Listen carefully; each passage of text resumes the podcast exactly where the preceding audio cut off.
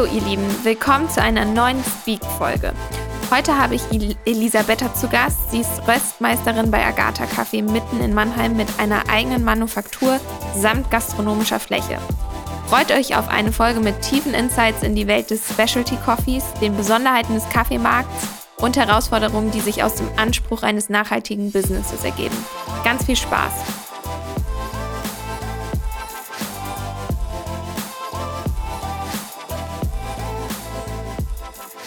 Hallo Elisabetta, willkommen zu Speak. Ähm, ich freue mich sehr, dass du sogar hier bei mir bist. Wir wollen heute über Gata und über das Kaffee-Business generell sprechen.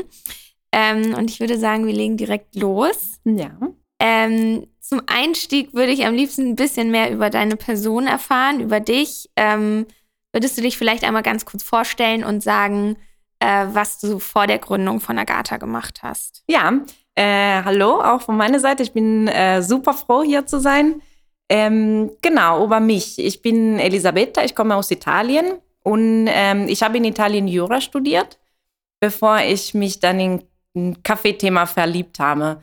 Und ähm, nach meinem Studium oder auch schon während meinem Studium, ich, hat, äh, ich hatte vor ein paar Jahren im Bereich äh, europäischen Projekten gearbeitet und zwar äh, Projekten geschrieben und geleitet, das sind immer internationale Projekten.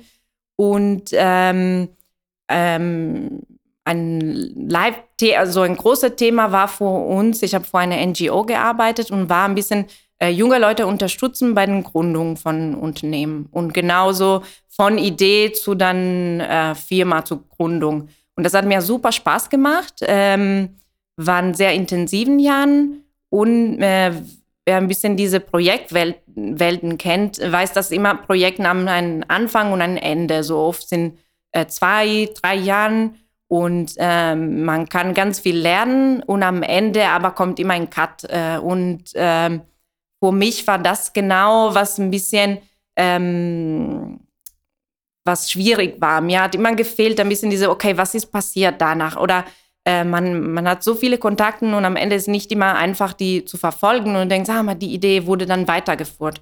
Und das Gleiche war für mich. Ähm, ich habe ein bisschen diese, ähm, oder mir hat äh, gefehlt diese Weiterentwicklung. Und ähm, mein letztes Projekt war ein Projekt äh, äh über Kaffee. Und das Ziel von diesem Projekt war ein bisschen äh, so Kaffeebauer von Ursprungland mit äh, Kaffeeprofis aus Europa so, so ähm, in Verbindung zu setzen. Und ähm, davor ähm, ich, wollte ich mich auch ähm, weiterbilden in den Kaffeethema. Das war, ähm, Kaffee war immer eine Leidenschaft und das war auch der Grund, warum ich den Projekt geschrieben habe. Als Italienerin habe ich immer ja. äh, ganz gerne Kaffee getrunken. Wollte ich auch sagen, liegt ja, ja beinahe in deinen Wurzeln. Und allerdings war witzig später dann durch diese Weiterbildung und wenn ich dann in den Kaffeethema mich äh, ähm, mehr interessiert habe, habe ich gemerkt, wie weniger ich früher wusste. Ne? Ich dachte immer, ach krass, also ich weiß alles über Kaffee. Nee, äh, jetzt, Kaffee ist so ein Thema, wo man, äh, man kann wirklich immer noch äh, viel lernen. Und ähm, genau, ich habe eine Woche einen Kurs gemacht und da äh, war für mich dieser hohe Moment. Ich habe verstanden, okay, mit Kaffee konnte ich so zwei äh, Leidenschaften zusammenbringen diese Leidenschaft für Sozialprojekten, das war immer ein Thema für mich, ein bisschen so zu denken, okay, ich will etwas bewegen in meinem kleinen oder mm, so ähm, was tun für, für die Welt, äh, wir sind mhm. so idealistisch äh, und diese Leidenschaft für mm, Lebensmittel. Also ich finde immer so Essen und Trinken ist etwas super wichtig für uns und ich finde es äh, so schön, sich ein bisschen ähm, so da auch äh, auseinandersetzen und wissen, was man, also bewusst trinken, bewusst essen. Und ähm, beim Kaffee ist wirklich, ähm, dieses Sozialthema ist ähm, eine große Herausforderung. Und da habe ich gesehen, okay, da gibt es wirklich viel, was man, äh, was man machen könnte und sollte. Ähm, und da ist Agatha geboren mit dieser Idee. Ah, wie cool. Ja, also war es dann so eine Kombination aus wirklich der Leidenschaft zu Kaffee und auch der Erkenntnis, dass der Kaffeemarkt oder das Kaffeegeschäft von viel sozialer Ungerechtigkeit irgendwie auch beherrscht wird, sodass du gesehen hast, ja, äh, da kann man auf jeden Fall viel machen. Und ähm, gab es dann irgendwie so einen Moment, wo du gesagt hast, okay, jetzt gründe ich meine eigene Kaffeerösterei oder Manufaktur oder hattest du schon länger dann mit dem Gedanken zu spielen, auch unternehmerisch sozusagen tätig zu werden, weil das ist ja dann schon nochmal ein großer Schritt. Ja, ähm, ich hatte das immer, ähm, ich hatte mich immer so als selbstständig gesehen. Das war irgendwie immer unterbewusst. Ich war für mich jetzt keine ähm, nicht ganz Neues. Ich hatte das immer auch im Kopf gehabt, dass ich damit klarkomme. Ich komme aus einer Unternehmerfamilie und deswegen vielleicht hatte ich das immer miterlebt. Und da hatte ich ein Glück auch. Ich hatte diese äh, Leidenschaft vor Kaffee und mein Mann Johannes, wir, wir haben zusammen gegründet. Er hat wirklich sehr stark diese Leidenschaft vor Gründung. Und ähm, ich muss auch ganz ehrlich sein, als äh, Ausländerin ähm, hätte ich viel, äh, auf jeden Fall hätte ich ohne Johannes auch nicht gegründet. Man, also man muss schon ein bisschen auch sich gut kennen und das hätte mich auch ein bisschen ähm, am Anfang äh, erschreckt. Aber dadurch, dass äh, wir hatten wirklich gut zusammengepasst, dass also Johannes liebt Firmen zu gründen und ich liebe Kaffee. ja. Ja, super. Also ähm, hattet ihr dann schon das perfekte ähm, Gründungsteam und wie lange hat es dann gedauert, bis ihr von der sozusagen initiellen Gründung von Agatha, dem Unternehmen, äh, das erste Produkt hattet? Also wie ist so die Gründung abgelaufen? Ja, wir haben schon auf jeden Fall ein halbes Jahr sind, oder vielleicht auch sogar länger ähm, geplant, ähm, dass ähm, damit dann alles äh, auch ähm, genau läuft, wie man will. Man muss auch wirklich auch bei dem Businessplan äh, schon gute Zeit einplanen. Das haben wir auch gemacht. Und ähm, bei uns war auch so, wir wollten, also das Ziel war auch, ähm, einen sehr hochwertigen Kaffee anzubieten. Ähm, das wird von Anfang an natürlich, also die Qualität von den Rohkaffee und deswegen am Anfang diese Sourcing von welcher Bauer, welcher Kaffee wollen wir haben äh, und dann den Rosten. Und dann haben wir lange gesucht, auch welche, an welche Maschine wollen wir rosten. Ähm, das haben sie, da haben wir wirklich auch viel recherchiert und auch äh, dank dem Kaffeenetzwerk haben wir viel zusammen mit Freunden auch geguckt, dass wirklich alles von Anfang an auch passt. Und deswegen auf jeden Fall ein halbes Jahr. Und dann haben wir mit ähm, weniger Sorten angefangen. Das war auch die Idee. Ähm, am Anfang alles hat mit Honduras angefangen, wo wir wirklich die ähm, erste Beziehung mit den Kaffeefarmern bauen könnten. Wir waren vor Ort und ähm, Honduras und El Salvador kamen zuerst. Und dann äh, den Wunsch war immer, okay, wir wachsen langsam, aber äh, wo wir immer auch zuerst kommen, diese Beziehung. Deswegen jetzt, ähm, bevor wir ein Kaffeesortiment nehmen, muss natürlich geschmacklich äh, sehr äh, also gut sein, sehr, also hochwertigen Kaffee, aber dann auch nehmen wir uns schon Zeit auf für die Beziehung, dass man kennt äh, den Produzenten. Ja, also wirklich ein komplexer Prozess und man musste sich ja sicherlich auch erstmal dieses ganze Wissen zu Kaffee aneignen und du sagst schon, es geht nicht nur um die Bohnen oder den Rohkaffee, sondern dann eben auch um die Maschinen, was benutzt man für ein Equipment. Also ähm, sehr komplex, klingt auf jeden Fall ähm, nicht trivial. Ähm, wo würdest du denn rückblickend vielleicht sagen, lagen die größten Herausforderungen am Anfang? Ähm, in einen, also ich es immer ähm, schwierig, eine Balance zu finden. Ähm, alles, was eine wachsende Firma braucht. Also oft, ähm, also man, den Alltag nimmt schon viel Zeit, also kostet viel Zeit und ähm, teilweise und äh, ist immer als dringend ge gefühlt und dann man muss das machen. Also wäre vor mich, wir haben wir haben ein größeres Team und jeder hat Aufgaben, wäre vor mir den Rosten nimmt Zeit, aber ich ist tatsächlich genauso wichtig auch im Marketing. Das haben wir auch jetzt gelernt in der Zeit, ne, wo man denkt, ah krass, am Anfang ähm, hatten wir äh, einen großen, großen Fokus an den Produkt gelegt, was auch ganz gut ist und ich finde im Nachhinein auch wichtig. Allerdings, dann merkt man später, ähm, wenn du ein super tolles Produkt hast und du legst ganz viel Wert an die Beziehung so, aber du das nicht gut kommunizieren, das bringt auch nicht. Mhm. Und dieses Marketing-Thema ist auch, äh, mh, da sind wir noch dabei, sehr zu lernen, dass man ist auch äh, etwas, die eingeplant sein sollte. Ähm, genauso wie die äh, wichtige alltäglichen ähm, Ausgaben. Und Ja. ähm, ja. Ja, kann ich mir sehr gut vorstellen. Aber ich habe auch schon äh, gesehen, ihr seid auf jeden Fall stark auf Instagram vertreten. Ähm, da macht ihr ganz viel, auch Facebook und YouTube. Also ähm, da, da seid ihr auf jeden Fall präsent, aber definitiv kann ich mir sehr gut vorstellen. Ähm, wie sehr hat dir denn vielleicht auch dein Jurastudium geholfen in dem gesamten Gründungsprozess? Da hast du bestimmt auch irgendwie regulatorisches Wissen oder rechtliches Wissen mit einbringen können. Ähm, da, da muss ich ein bisschen lachen, weil teilweise denke ich selber, okay, ich habe Jura studiert und jetzt äh, ich röste Kaffee. Ähm, man weiß nicht, also bestimmt hat mich auch äh, geholfen, so mh, glaube, auch präzis zu sein und ähm, auch ähm, so bei dem Thema Kaffee äh, lerne ich auch sehr gern. Das habe ich auch von dem Uni-Studium. Ist, ähm, sagen wir mal, es gibt auch jetzt den Kaffee roasten und von Grund äh, braun zu machen, ist nicht schwierig, aber eigentlich ist gar nicht, ähm, was ich tue. Beim Kaffee mag ich, dass man wirklich ganz viel lernen kann. Jeden Kaffee, ich äh, ähm, nehme immer gerne an Schulungen teil und das, glaube ich, kommt wirklich auch von dieser, also einfach Lust zu lernen. Ähm, allerdings, ich hatte Jura in Italien studiert. In Deutschland ist auch schon ein bisschen was anderes. Und das hat mich tatsächlich, aber äh, habe ich nicht so viel benutzt. Aber es ähm, im Leben weiß man nie, ne, was man auch später äh, vielleicht äh, noch äh, nützlich wird. Ja, absolut. Und vielleicht ist genau das, was du sagst, so diese Einstellung oder die Methodik, die man irgendwie in dem Jurastudium auch entwickelt, ist ja so sehr besonders.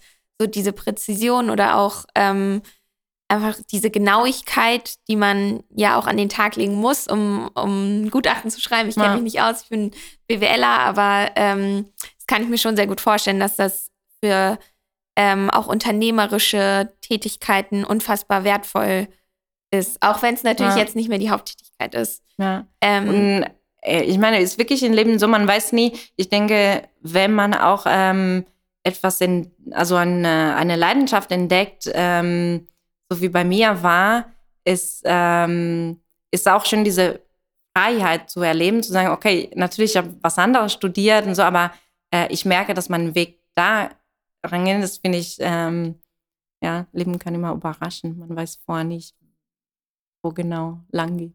Ja, absolut. Und am Ende des Tages ist es ja irgendwie schon super erstrebenswert, wenn man irgendwie innerlich dann so eine Leidenschaft spürt für, für eine gewisse Sache ähm, und dann jedenfalls eine Richtung hat, in die man sich weiterentwickeln kann. Weil ich glaube, das ist natürlich auch das, was sich jeder so ein bisschen vom Studium erhofft, ähm, dass man irgendwann mal in irgendeine Richtung gedrängt wird, weil man merkt, okay, das ist vielleicht genau das Thema, was mich total interessiert. Ähm, und wo ich mich später auch sehe, das ist ja irgendwie das, worauf wir alle hoffen. Ja. Ähm, ich bin persönlich noch auf der Suche, aber ähm, deswegen gebe ich dir total recht. Also wenn man irgendwie dann die Freiheit auch hat, das zu entscheiden, was man, was man gerne machen möchte, das ist natürlich toll und das hast du mit Agatha gemacht. Ähm, was ist denn jetzt deine Rolle bei Agatha? Bist du vornehmlich einfach in der Rolle der Geschäftsführerin oder Genau. was, was gehört da so zu deinem Ja. Aufgabenbereich? Ähm, genau, wir sind zum Glück ein großes Team ähm, und ist wirklich jeder Mensch, den Agatha ist, ist so wie, ist so wie in einer Familie super wichtig. Ähm, bei mir, so ich bin äh, genau Geschäftsführerin, wir sind zu dritt und ähm, ich bin verantwortlich für alle, was mit dem Kaffee zu tun hat. Also den, äh, die Entscheidung jetzt, welche Kaffee wir ins Sortiment nehmen, äh, wie wird das gerostet und dann auch den Kontakt mit äh, äh, Großkunden und ähm, genau. Okay, also auch ein bisschen die Koordinierung von Barista-Team. alles klar. Und ihr habt ja jetzt das äh, Café auch in Mannheim.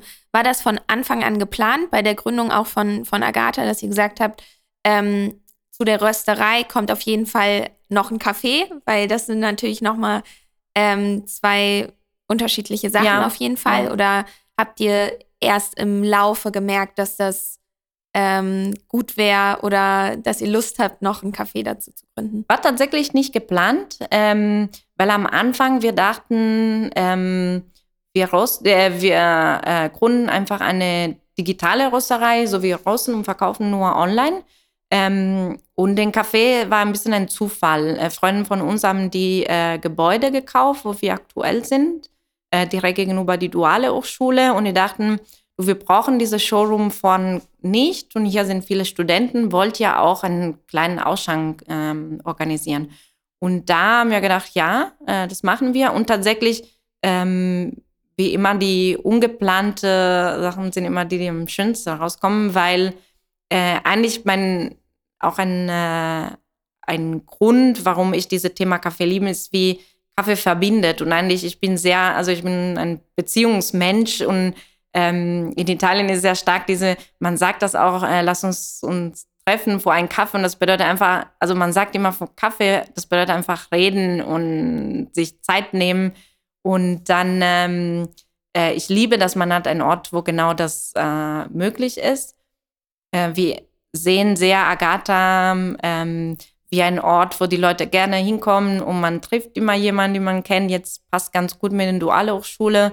Äh, die Leute treffen sich dann zufällig da und die fangen an zu reden und dann ähm, ich habe auch in diesen Jahren so viele neue äh, Netzwerke gesehen dadurch und das ist genau, was wir wollten, ähm, eigentlich genau diese Beziehungen bauen. Ja. Ah, wie schön. Ja, das ähm, sieht man aber auch bei euren Räumlichkeiten auf jeden Fall. Das ist irgendwie so ein wunderschöner Ort. Da habt ihr echt was total Cooles geschaffen.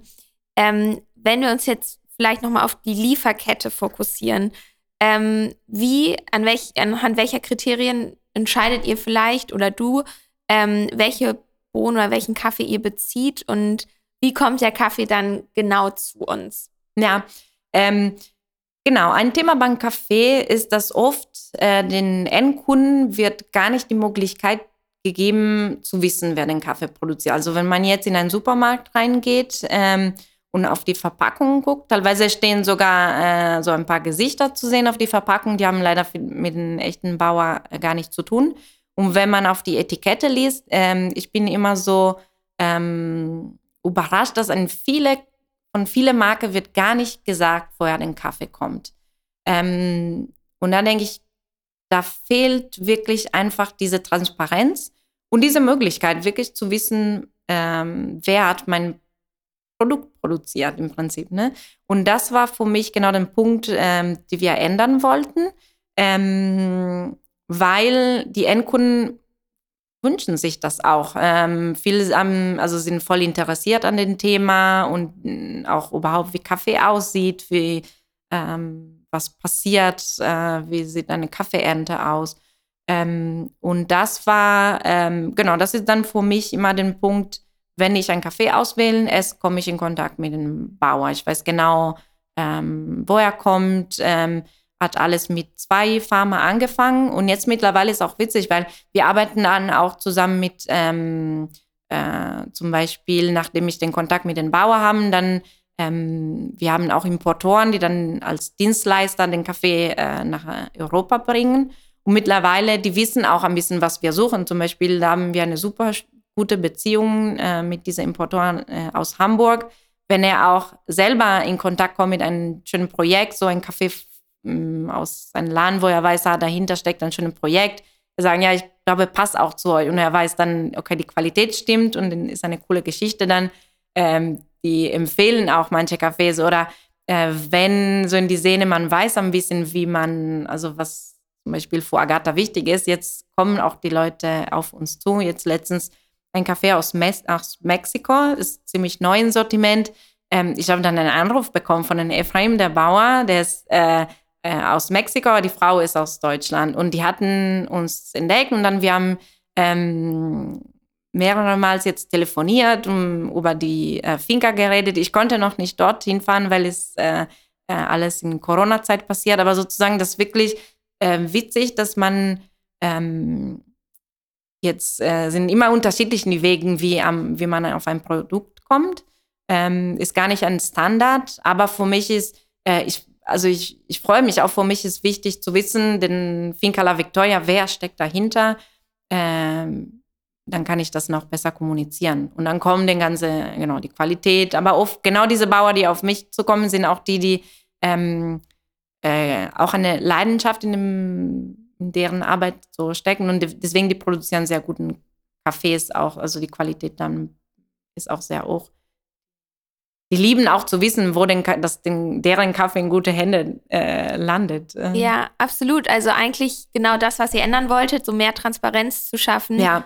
ähm, führt dann eigentlich jetzt gerade dazu, dass ihr ähm, stabile Netzwerke aufbauen könnt und dann das somit eben ganz, ganz viel zurückkommen und sich neue ja. Kooperationen ergeben. Das ist ja ähm, eigentlich genau das, was man sich wünschen würde.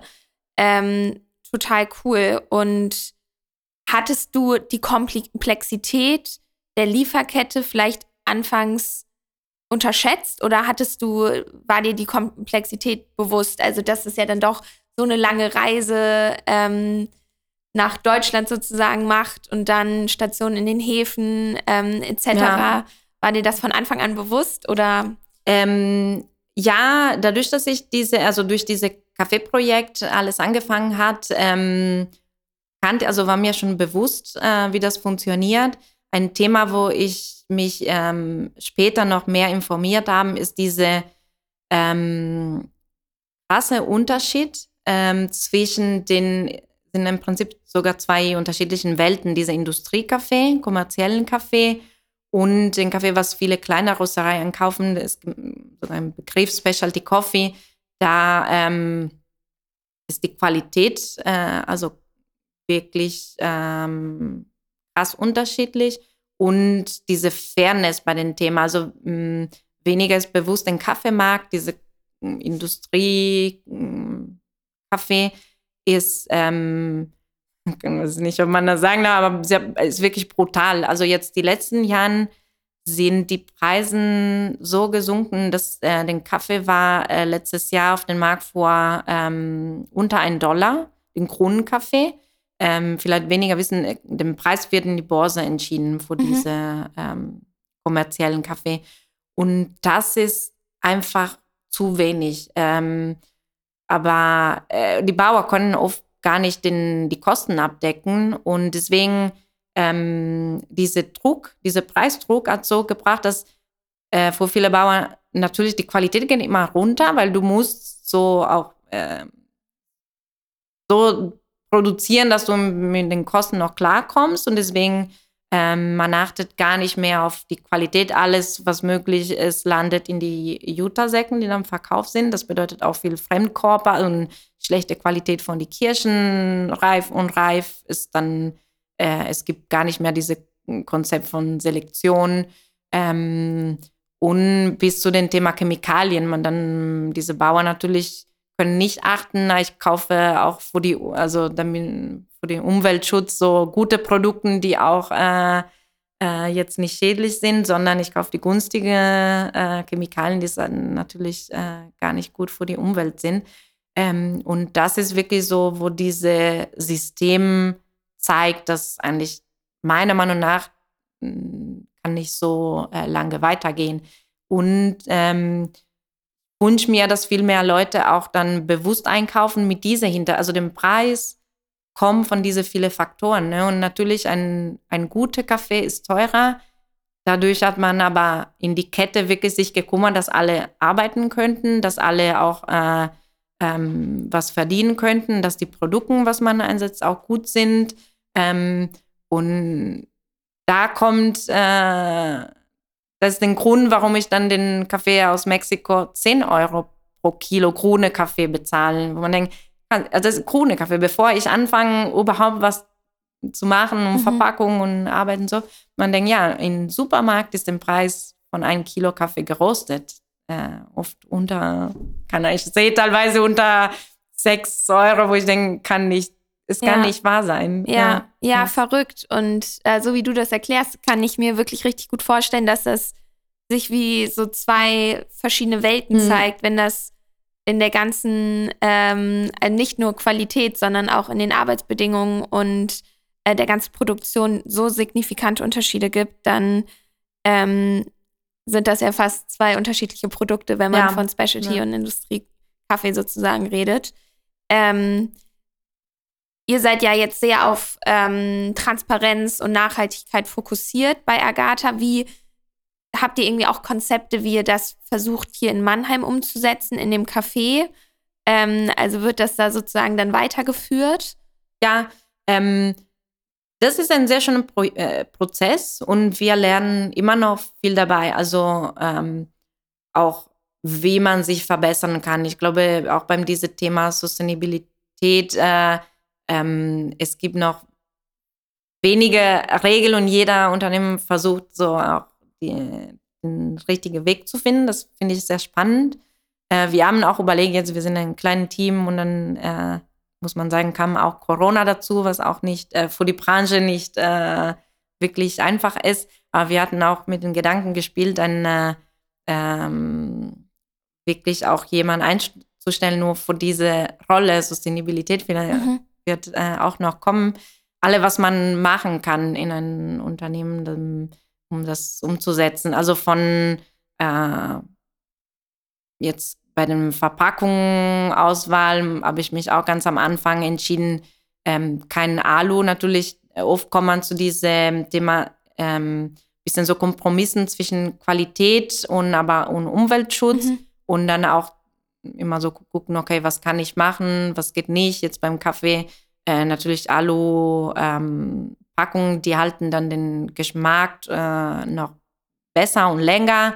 Aber äh, ich fand, okay, es gibt mittlerweile auch gute, wir haben ein äh, Ökoline-Packaging, was eigentlich auch hm, gut die Aromaschutz und meiner Meinung nach war da den Wahl, okay, dann nehme ich das äh, mhm. und, verzichte ich, und verzichte ich an den Alu. Ähm, oder auch den Kaffee, so immer gucken, welche Verpackungs, äh, also dazu vermeiden, dass zu viel ähm, Verpackung benutzt wird. Äh, wenn wir verschicken, wird natürlich nur Papier, äh, rezyklierte Papier. Und man guckt wirklich, denken, Hauptsache in alle kleine Sachen, was man ändern kann, also in Richtung Sustainabilität. Ja, das ist aber e-, echt total spannend. Also ich finde, ihr macht das schon super konsequent und ich gebe dir ähm, total recht. Ich kann mir schon gut vorstellen, dass natürlich wahrscheinlich überall dann nochmal irgendwo eine Schraube ja. ist, bei der man noch ein bisschen drehen kann und die man noch verändern kann. Und wahrscheinlich erfordert das auch ein bisschen Erfindergeist und Kreativität, dass man da irgendwie ähm, versucht, möglichst nachhaltig in der gesamten, in dem gesamten Prozess zu sein. Weil natürlich, es gibt schon viel. Ähm, es gibt ja dann auch diese Recap-Systeme ja. etc. Oh, das ist super gut. Ja, das war auch ein sehr wichtiges Thema für mich. Erste Jahr hatten wir noch ähm, normal so Papier-To-Go-Becher äh, benutzt, verwendet. Aber da war mir wirklich zu viel. Äh, kann man sich vorstellen, mit den Uni gegenüber. Ähm, es gab auch leider ganz viele Studenten. Ich glaube nicht böse, aber beim viele Leute, man macht sich nicht so zu viele Gedanken darüber. Und die haben dann äh, To Go bestellt und dann draußen direkt vor Agatha getrunken. Und ich war so wie die Oma. Teilweise bin ich draußen gegangen und gesagt, äh, nächste Mal kann man aber auch ja, in die Tasse trinken. Ja, ne? ja. Und dann äh, ähm, kam Recap, finde ich ein super äh, tolles Projekt. Und ich hatte überlegt, ähm, ja, sollte man das äh, weiterhin auch den To-Go-Becher anbieten und nur die, die sich entschieden, Recap. Und dann dachte ich, nein, weil ähm, leider ist so, man muss teilweise den Wahl zu geben, ist nicht gut. Äh, ich finde äh, ein Pfandsystem super gut und es gibt Gründe, warum man das unterstützen sollte. Und da habe ich gedacht, nee, dann kein To-Go Becher mehr. Und natürlich am Anfang war für manche so ein bisschen, oh, wie, ein Euro Pfand. Äh, mhm. Aber man muss auch, in manchen äh, Entscheidungen muss tatsächlich ein bisschen konsequent sein und sagen, nee, das ist, ich wünsche mir, dass wir keine Pappbecher mehr anbieten und so ist.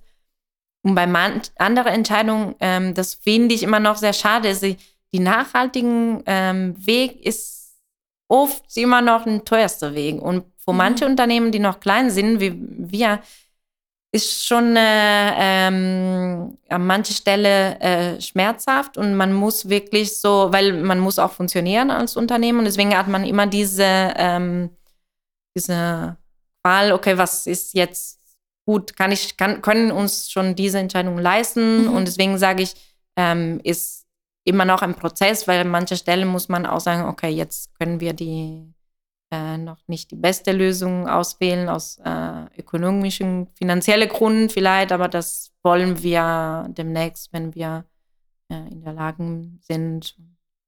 Ja, ja, das kann ich mir gut vorstellen. Aber ähm, der Prozess, der ist natürlich auch wichtig und es werden immer wieder ja. neue ähm, Systeme kommen, sowas wie Recap. Ich glaube auch, ähm, das ist sicherlich die richtige Entscheidung, da einfach ein bisschen konsequent zu sein. Ich glaube, es ist Gewöhnungssache.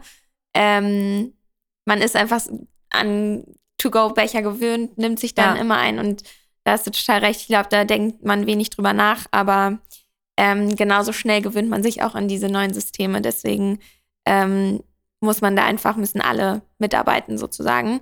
Ähm, ja, total cool. Ich habe mir jetzt überlegt, ein bisschen zum Wettbewerb des Kaffeemarkts. Ich kann mir vorstellen, es ist sicherlich heiß umkämpft. Es gibt viele ähm, Kaffeeröstereien und natürlich die, den ganzen Industriekaffee. Ähm, wie versucht man sich denn da zu differenzieren?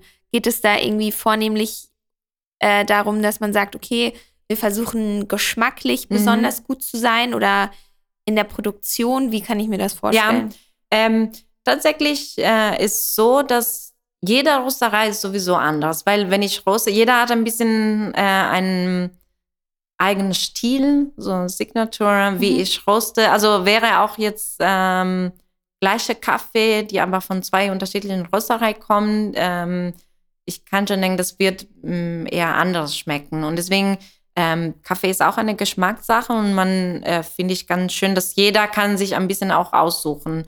Ähm, und deswegen, ich bin eine große Fan von diese Ausprobieren, äh, kommt in Gespräch mit äh, so kleinen Röstereien, egal ob jetzt Agatha ist oder jemand anderen, aber äh, ich mag, wenn Leute ein bisschen offen vor dem Thema sind und die interessieren sich an diese, ähm, also an Kaffeegeschmack.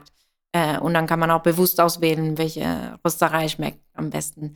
Ähm, und deswegen sehe ich eigentlich ähm, andere kleine Rösterei und Rösterei, die auch in diese Specialty-Coffee-Szene aktiv sind, da sehe ich keine Konkurrenz. Ähm, ich wünsche mir, dass immer noch mehr Netzwerk, äh, mhm.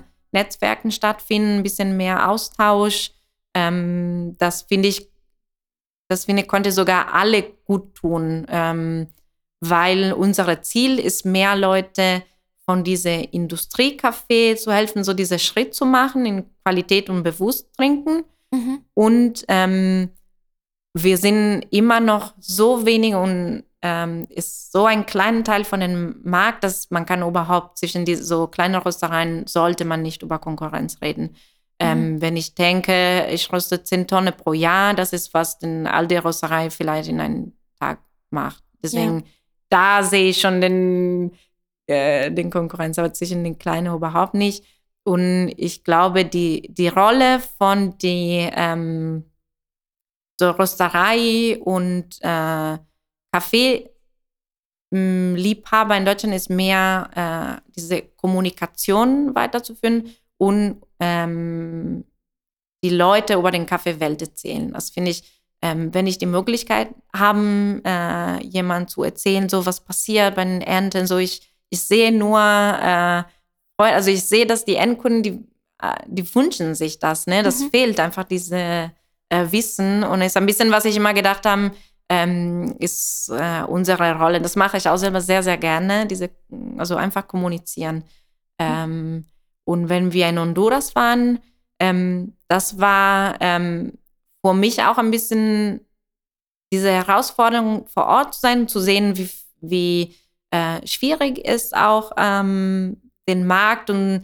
teilweise diese Gedanken ist auch ein bisschen traurig, ja, weil wir sind noch so klein, man kann nichts ändern, aber eigentlich genau diese Kommunikation sehe ich als äh, diese kleinen Teil, was wir tun. Okay, also würdest du sagen, dass auch eure Kunden, die auch in eurem Online-Shop, ihr habt ja einen großen Online-Shop, ähm, bestellen, dass das vor allem schon so erfahrene Kaffeeliebhaber sind, die sich auch aktiv irgendwie mit dem ähm, Thema auseinandersetzen und das Ziel ist so ein bisschen durch Kommunikation einfach aufmerksam machen und ähm, den Fokus auf die Qualität zu lenken, um damit dann eben auch noch neue Kunden zu akquirieren. Ist das so ein bisschen die Idee? Ich nehme sehr wahr, dass also in unserer ähm, Kundschaft ist so, wir haben einen kleinen Teil wirklich von Kaffee Liebhaber, so ein bisschen so ein Herz. Mhm. Mm, Kaffee-Liebhabern, die sich sehr, sehr gut äh, kennen mit Kaffee. Ähm, und die kommen zu uns und ein großer Teil, was mir auch sehr viel Freude bereitet, ist sehr, ähm, also Leute, die nach nachhaltigen Kaffee mh, mm, suchen und die kommen äh, dadurch zu uns und danach aber interessieren sich sehr auch über den Thema Geschmack und die wollen gerne ein bisschen mehr ähm, wissen über Kaffee.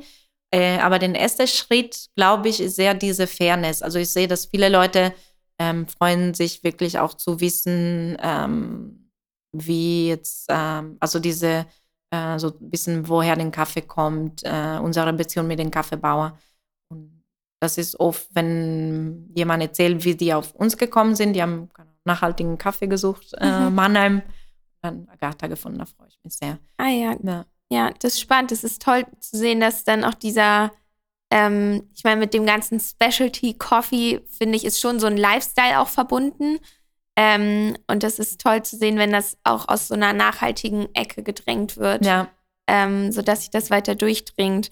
Ihr habt ja jetzt ähm, das Café in Mannheim, ihr habt den Online-Shop und ihr vertreibt, glaube ich, auch eure, euren Kaffee in anderen Cafés in Mannheim. Ja.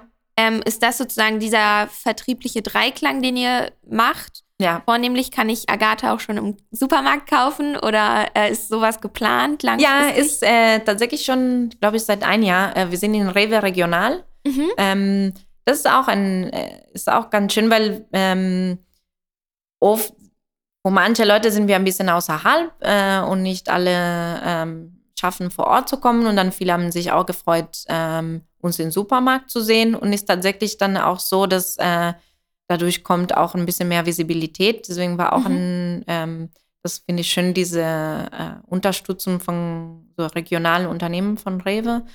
Ähm, und jetzt in Corona-Zeit die Herausforderung, deswegen äh, man ist, man sieht auch, dass viel mehr aktiv in Instagram sind, weil natürlich äh, uns fehlt vor Ort auch diese Beziehung mit den Menschen und diese Verbindung mit den Kunden. Und dann versucht man das äh, so viel wie möglich auch äh, über äh, Social Media Kanäle auch so darzuhalten. Ähm, und ähm, ja, zum Glück funktioniert oder ist schon, wir hatten auch den Online-Shop vor, war immer ein nett, ähm, also wir hatten jetzt nicht extra gepusht ähm, und jetzt man merkt, wie wichtig es ist. Ne? Ja, ja, das kann ich mir gut vorstellen. Was ähm, ihr habt ja Filterkaffee und Espresso, den ja. ihr auch im Online-Shop verkauft. Ähm, was ist denn dein persönliches Lieblingsaroma? Und habt ihr ähm, auch so saisonale Limited Editions? Mhm. Ist das ein Ding irgendwie? Ja, das werde ich immer haben, weil ich finde selber spannend. Ich mag sowohl manche Kaffee äh, immer ein Sortiment zu behalten, weil wir haben auch schon gesagt, äh, Kaffee ist auch Gewohnheit. Mhm. Und ich finde selber mit Garten, manche Leute gewohnen sich an, an Geschmack und äh, will ich das jetzt nicht wegnehmen. Und zum Beispiel mit manch, manchen Pro Projekten weiß ich schon, die werde ich immer unterstützen. unterstützen. So Fincario Colorado Honduras ist mein erstes Projekt. Also das wird immer da sein. Allerdings finde ich selber für mich sehr spannend, auch ähm, immer wieder neues Kaffee zu, neue Kaffeesorten zu haben. Ähm, weil äh, geschmacklich kann, kann Kaffee so unterschiedlich sein. Das will ich auch zeigen und deswegen ähm, wir hatten auch so manche Special Edition. Es gibt sehr, sehr teuren Kaffee auf mehrere Gründe. So Geisha ist eine Varietät ähm, und die, es gibt weniger Geisha-Pflanzen in der Welt, weil es super, super empfindlich. So nicht alle Bauern äh, wissen wirklich oder kommen klar mit dieser Pflanze. Und die Pflanze selber produziert sehr wenig und deswegen super so Boutique-Kaffee. Ähm, mhm. Das habe ich auch jetzt gerade im Sortiment. Ähm, aber gucke ich schon, dass auch immer wieder so spannenden Kaffee gibt. Ähm, die werden so Microlots genannt, wo ein Bauer zum Beispiel versucht, äh, etwas äh, mit einem so kleinen Teil von seiner Ernte, versucht auch äh, etwas Besonderes zu machen. Der Fernando aus El Salvador ist auch ein, ein junger Kaffeebauer und er ist super, ähm, auch, äh, er mag auch selber viel zu experimentieren und deswegen macht auch gerne viel Microloads mit so besonderen äh, Weiterverarbeitung. Das finde ich immer spannend. Und ähm, beim was ich gerne trinke, ist ein bisschen wie Musik. Teilweise hat man Lust auf einen äh, Stil und teilweise andere. Äh, singen ähm, morgens oft trinke ich äh, eher Espresso und Nachmittag Filterkaffee, aber ich mache auch selber sehr, also zu variieren. Es, es gibt äh, ganz viele Kaffeezubereitungsmethoden und da äh, ich mag einfach diese Vielfalt und auch ändern, also Sachen ausprobieren. Ja. Ah, wie cool. Ähm, stehst du auch selbst manchmal als Barista sozusagen mhm. im Café? das mache ich immer noch sehr gerne. Also im ersten Jahr in Agatha war ich immer äh, ähm, auch als Barista tätig, ähm, bevor ich dann mich nur um den Rösten fokussiert habe. Und ähm, das finde ich immer schön, weil es den Direktkontakt mit den Kunden. Also ja, ja. ja. Ja, es hört sich super vielfältig an, ähm, was du da für Aufgaben auch hast. Ähm, habt ihr denn irgendwie sowas wie ähm, eine Vision für Agatha, wo Agatha in ein paar Jahren hin soll im Optimalfall, ähm, wo ihr Agatha hin entwickeln wollt? Oder ja, ja, um, ja, äh, ich mh, mm, jetzt muss sagen, durchkommen, man fühlt sich, wir hatten gerade äh, ganz, ganz viele Ideen und leider ist so, ich mag nicht auf äh, Pause so mich zu fühlen. Mhm. Und allerdings ist jetzt gerade ein bisschen so und man weiß nicht, wann losgeht. Wir hatten gerade eine Bühne gebaut in Agatha. Wir wollen viel mehr auch diese, also diese Thema, einen Ort, wo die Leute sich treffen, äh, weiterentwickeln. Ähm, egal, ob vor kleine Konzerten ist ähm, oder so kleine Veranstaltungen und wirklich, dass man vor Ort noch mehr äh, Leute zusammenbringt. Mhm. Und da ähm, da warte ich wirklich, da habe ich so äh, Lust auch auf. Ich kann mir schon vorstellen, die ersten äh, Konzerten vor Ort, aber wirklich und auch äh, Schulungen, auch im Thema Wein, die äh, auch super gut mit Kaffee passt, so Verkostungen. Ähm, da, also es wird noch viel, viel kommen. Ja, ja spannend. Das klingt ja total cool. Ähm, da freuen wir uns dann alle auf die Konzerte äh, bei euch im Café. Ähm, hast du vielleicht abschließend noch zwei zwei Gründertipps, die du irgendwie weitergeben kannst, ähm, vielleicht aus den Erfahrungen, die du gemacht hast? Ja, ähm, einen, also gut planen, also den, wie wert, wir haben wirklich gemerkt, wie wertvoll ist ein gut gemachten äh, Businessplan, ähm, um äh, sich ganz, ganz froh um die Finanzierung zu kommen. Ähm, guck mal, dass also wurde ich wirklich ähm, ganz froh in Gespräch mit Banken kommen, mit äh, Investoren, weil ähm, wenn man nicht genug Geld eingeplant hat, dann einzige, was man machen kann, ist mehr, also viel arbeiten und dann durch den Arbeit diese äh, den fehlen Geld ein bisschen so abdecken, aber dann kann man sich auch schnell kaputt arbeiten und da muss man mhm. aufpassen, also am, am sich achten. Und dieses Thema Marketing, da haben wir wirklich gelernt, wir waren, muss ich sagen, sehr, sehr schlecht. Äh, und erste Jahr und zweite Jahr, glaube ich, kannte uns niemand. Und zum Glück äh, war das Produkt so gut, dass dann die Leute haben dann, äh, also Mundpropaganda war mhm. sehr wichtig für uns. Allerdings denke ich, man kann auch ein bisschen wirklich diese Zeit einplanen, um sich bekannter zu machen. Weil wenn man stolz ist, auf was man macht, dann muss man auch das zeigen können. Und das ist, äh, das habe ich, das haben wir gelernt. Und jetzt versuchen wir ein bisschen mehr das auch zu zeigen. Ja, cool. Also vielleicht einfach noch diese, versuchen, diese Balance von Anfang an ähm, hinzubekommen, wie du es ja. vorhin schon gesagt hast. Vielen, vielen lieben Dank, Elisabetta. Ich Sehr gerne. Super beeindruckend, äh, was du da auf die Beine gestellt hast. Und super toll, wie man irgendwie diese Euphorie ähm, spürt, die du versprühst. Ich hoffe, dass jetzt nach dieser Podcast-Folge alle Lust auf Kaffee haben. Alle ja. machen sie jetzt eine Tasse Kaffee. ja, wollte ich auch gerade sagen. Also alle, alle Mannheimer sehen sich jetzt ganz, ganz, ganz sicher nach einem äh, Kaffee aus eurem ähm, Café. Und alle Nicht-Mannheimer, da ähm, gibt es natürlich auch zum Glück euren Online-Shop, ja. ähm, wo alle zugreifen können. Deswegen, äh, ja, vielen, vielen Dank, dass du so viel über das Kaffee-Business ähm, erklärt hast. Ich habe super viel gelernt. Ja, vielen Dank, dass du heute da warst. Danke euch. Mir bleibt jetzt nicht mehr viel zu sagen. Ich habe wirklich sehr viel gelernt und bin sehr beeindruckt von Elisabethas Leidenschaft und Unternehmergeist, mit dem sie die Rösterei führt. Euch noch einen wunderschönen Tag und bis zur nächsten Folge. Ciao, ciao.